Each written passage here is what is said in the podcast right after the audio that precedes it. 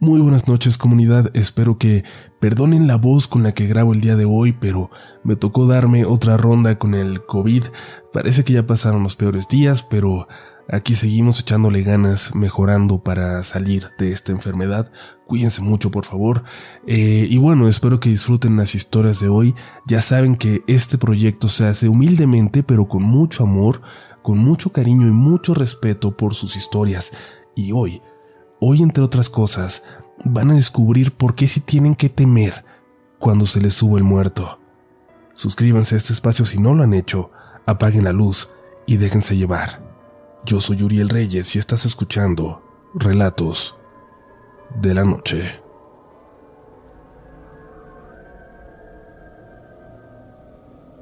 Hola a todos en la comunidad RDLN. Soy muy fan de su podcast y quisiera contarles una historia que le sucedió a mi hermana hace muchos años, cuando estaba chiquita, antes de que yo naciera.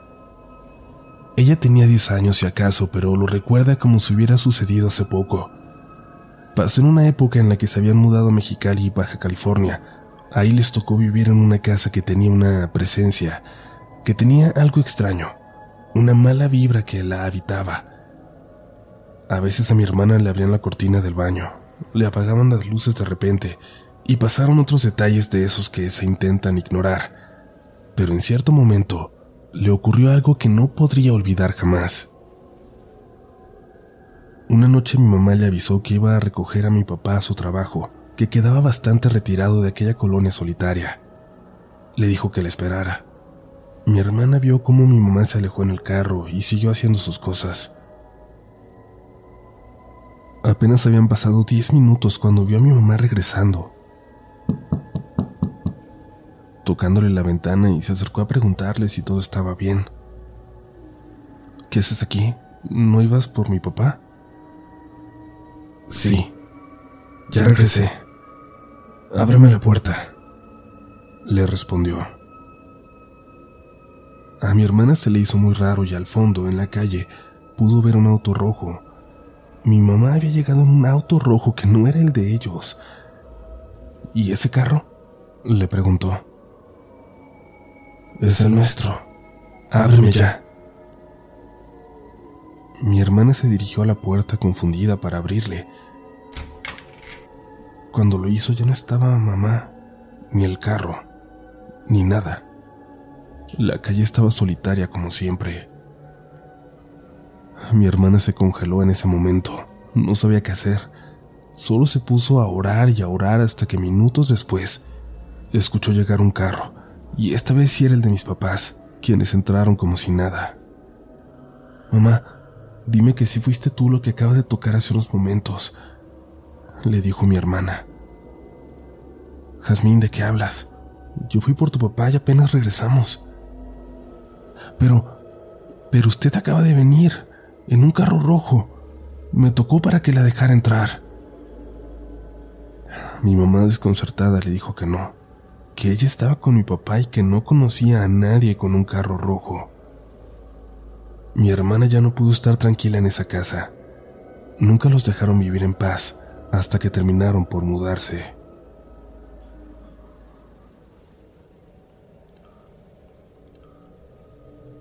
Yo sé, yo sé que la mayoría de las personas que lo han sufrido ya han investigado al respecto.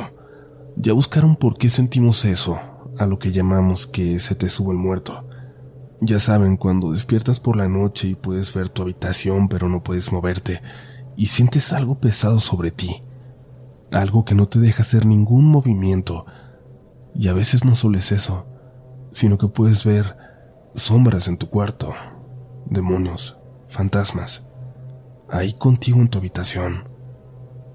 Claro, ya sabemos que solo se trata de una parálisis del sueño, que abrimos los ojos cuando aún no hemos despertado, lo que nos permite ver mezcladas con la realidad algunas escenas de nuestras peores pesadillas. Yo también creía eso. Se me sube el muerto constantemente y jamás me había preocupado, pero en noviembre del año pasado algo me ocurrió algo que cambió mi perspectiva al respecto para siempre. Pasó aquí en Guadalajara, con una muchacha con la que estuve saliendo. No voy a compartir su nombre verdadero, claro. La llamaré Eloísa, Ella vivía en una casa grande, de cuatro habitaciones, junto a otras chicas que estudiaban también aquí. No estoy seguro si todas en la UDG, pero la casa no estaba lejos del Centro Universitario de Arte, Arquitectura y Diseño, así que imagino que tal vez sí. No llegué a hablar mucho con sus compañeras. Acudí algunas veces a su casa cuando pasaba por Eloísa, o si la casa estaba sola me quedaba un rato y me iba al oscurecer. Nada anormal, hasta que una vez, después de una fiesta, la llevé a casa y me dijo que podía quedarme si aceptaba los riesgos. Al principio me reí, pero ella muy seria me insistió. Aquí siempre se te sube el muerto. No creí que ella hablara tan en serio. Quizás era alguna creencia o superstición entre las chicas de la casa, ya saben, de esos mitos que van surgiendo entre amigos. Y aunque ocurriera, no pasaba nada si se me subía. No sería la primera vez que experimentaba parálisis del sueño y no me preocupaba en lo más mínimo. Por supuesto que me quedo, no te preocupes, le respondí. No habíamos llegado tan tarde, pero caí dormido muy pronto. Me sentí muy cansado. No estaba soñando, solo estaba ahí, acostado, inmóvil, escuchando lo que pasaba en toda la casa. Y así, así escuché una voz como de una mujer diciendo incoherencias. La escuchaba en el primer piso. No sé por qué, si solo la escuchaba, pero digamos que podía visualizarla como, como saliendo del suelo cerca de la entrada, de un tapete muy extraño que tenían, y sin dejar de decir cosas que no entendía, como si fuera un loco en la calle, subió por las escaleras hasta llegar a la zona de las habitaciones. Cuando la escuché acercándose, abrí los ojos. Estaba muerto de miedo. La pude escuchar en el pasillo Ah, es una tontería. Estoy soñando. Estoy soñando nada más. Pensé.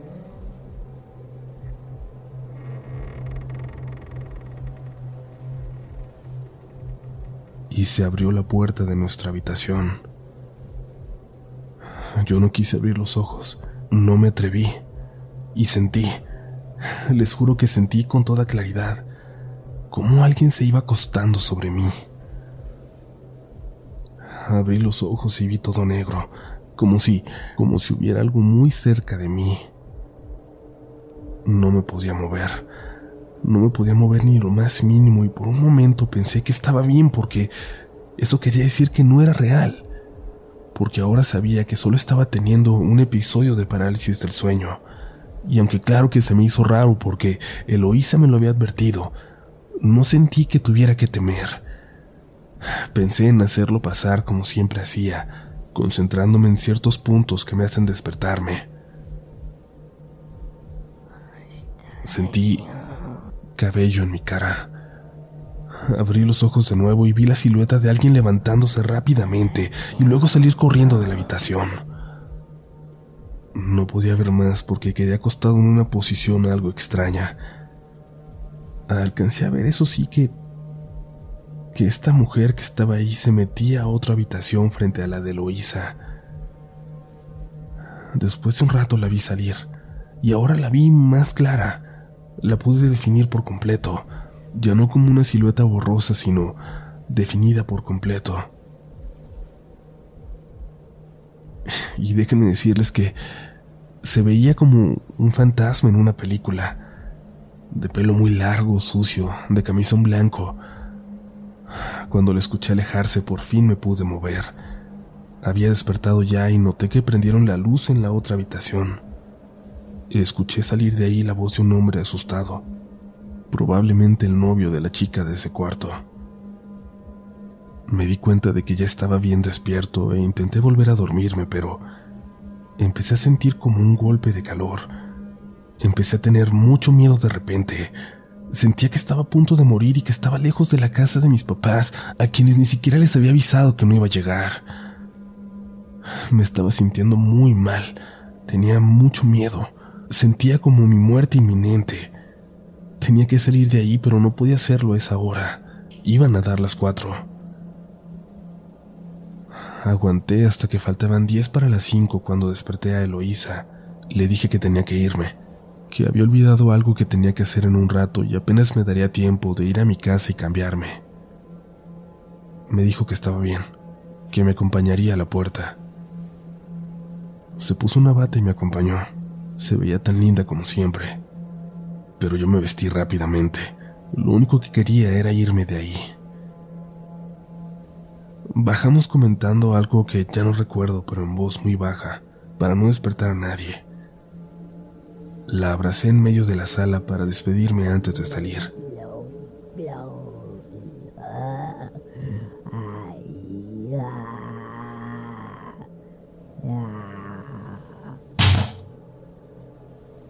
De pronto escuché una voz que parecía venir del piso.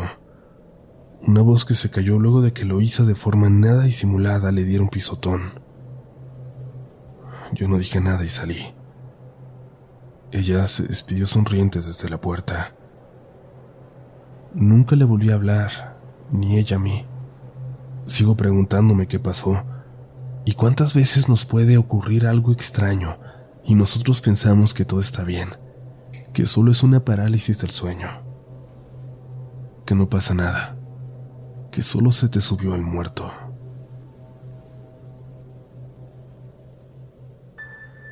Espero que le estén pasando bien comunidad. Recuerden seguirnos en nuestras redes sociales. En todas partes estamos como RDLN oficial.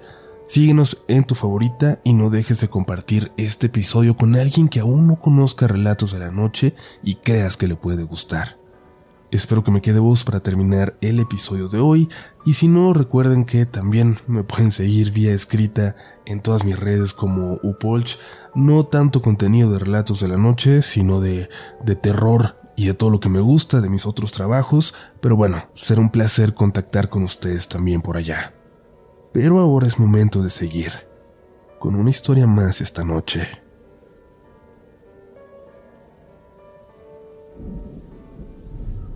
Hola, soy Alex de la Huasteca Potosina, de un pequeño municipio por acá y quisiera compartir mi experiencia. Aquí en mi casa desde que yo recuerdo nos han asustado. Han pasado cosas. Se escucha que tocan las puertas o las paredes en la noche, se escuchan pasos, se apagan las luces. De niño siempre me dio miedo cuando pasaba algo así y me iba al cuarto de mis papás, pero ya con los años uno se va acostumbrando. Y bueno, nunca pasó algo grave, grave, así que siempre lo dejamos pasar. Yo estudiaba en la universidad en la capital, pero cada que tenía vacaciones o días libres volvía para pasarlos con mi familia. Vivía con mi mamá y mis abuelos maternos porque mi papá andaba en Estados Unidos trabajando. Y en esta ocasión ya tenía unos días en la casa. Todo había estado normal. Pero esa noche todo iba a cambiar y hasta parecía que el clima se disponía a que pasáramos una noche de terror. Se soltó una tormenta terrible y mi casa, aunque la íbamos mejorando, tenía algunos cuartos aún con techo de lámina, incluido el mío, del otro extremo de la casa de donde estaba el de mi mamá y el de mis abuelos. La lluvia pegaba tan fuerte que no podía escuchar la televisión y le subí. En mis días libres me gusta desvelarme y ver películas y series. Eran las dos de la mañana cuando por fin se calmó la lluvia. Abrí el ventanal para que entrara el fresco de la noche. Le bajé a la televisión. Ese silencio me ayudó a escuchar murmullos, pero no lograba identificar de dónde venían. Apagué la tele, apagué la luz. Empecé a buscar de dónde venían, pero sin hacer el más mínimo ruido yo.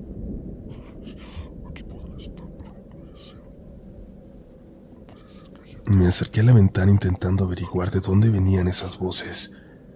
Y no piensen que soy un valiente o algo así. Lo que pasa es que ya me había acostumbrado a vivir este tipo de experiencias ahí.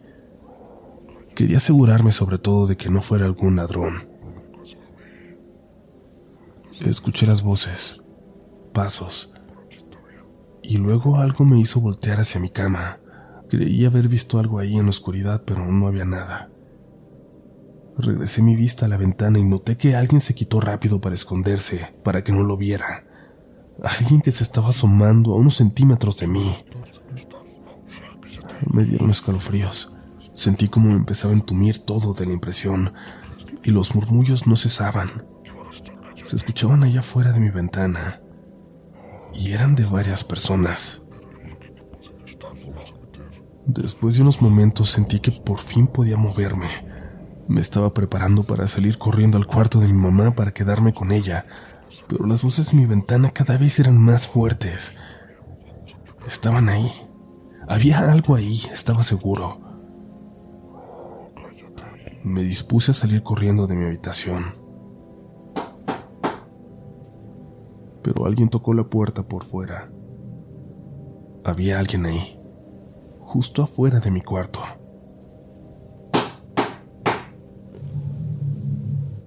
Volvieron a tocar. ¿Quién es? Pregunté con mucho miedo, con voz entrecortada, pero nadie respondió. En mi mente recordaba todo lo que nos había pasado en esa casa, todos los sustos que había vivido mi familia desde que yo era niño, los espantos, el miedo que sentía cuando era niño y que ahora estaba experimentando otra vez. Vi cómo se prendió la luz del pasillo. Alguien volvió a tocar a la puerta, pero esta vez escuché la voz de mi mamá. Le abrí y me preguntó si yo no estaba tocando su puerta, en su cuarto, al otro lado de la casa. Le dije que no, pero que a mí me había pasado lo mismo. Mi mamá había estado experimentando exactamente lo mismo que yo, pero fue más valiente. Por eso pudo salir e ir a ver cómo estaba yo. No le íbamos a decir a mis abuelos porque ya son mayores y no los queríamos asustar. Ya tienen 81 y 89 años. Pero mientras desayunábamos, mi abuelita nos dijo que mi abuelo la había despertado en la madrugada porque, según dijo, había alguien en su ventana, que había alguien viéndolos dormir. Primero una figura, pero luego se acercaron más siluetas. Eran cuatro. Dice que solo veía figuras negras con formas de humano, pero que él sabía que no eran personas, Trataba y trataba de despertar a mi abuela por un buen rato, pero no lo lograba, y no reconocía qué decían las voces que murmuraban en la ventana. No dejó de verlas, y vio cómo se fueron esfumando poco a poco conforme pasaba el tiempo. Eso lo hizo calmarse un poco, y fue cuando por fin pudo despertar a mi abuelita. Mi mamá y yo les compartimos entonces nuestras experiencias y quisimos hacer algo para que eso no volviera a ocurrir. Teníamos miedo porque nunca habíamos visto algo así, de tal gravedad. Tenemos una tía muy creyente de brujerías y cosas de ese estilo, en las que no quiero entrar en detalles por respeto y porque no sé mucho del tema tampoco. El caso es que mi mamá le habló para explicarle lo que habíamos pasado, y mi tía dijo que iría a buscar a una conocida suya para preguntarle.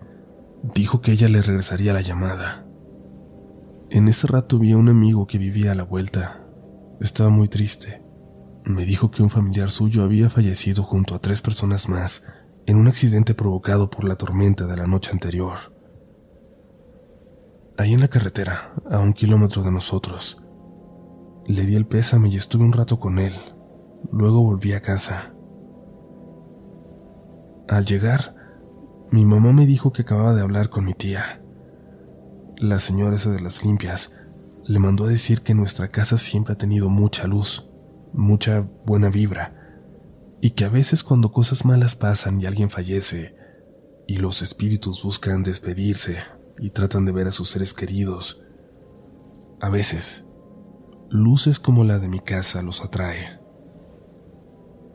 Ahora bien, lo más curioso es que ni mi tía y menos la señora sabían algo de aquel accidente, de los muertos cerca de mi casa la noche anterior.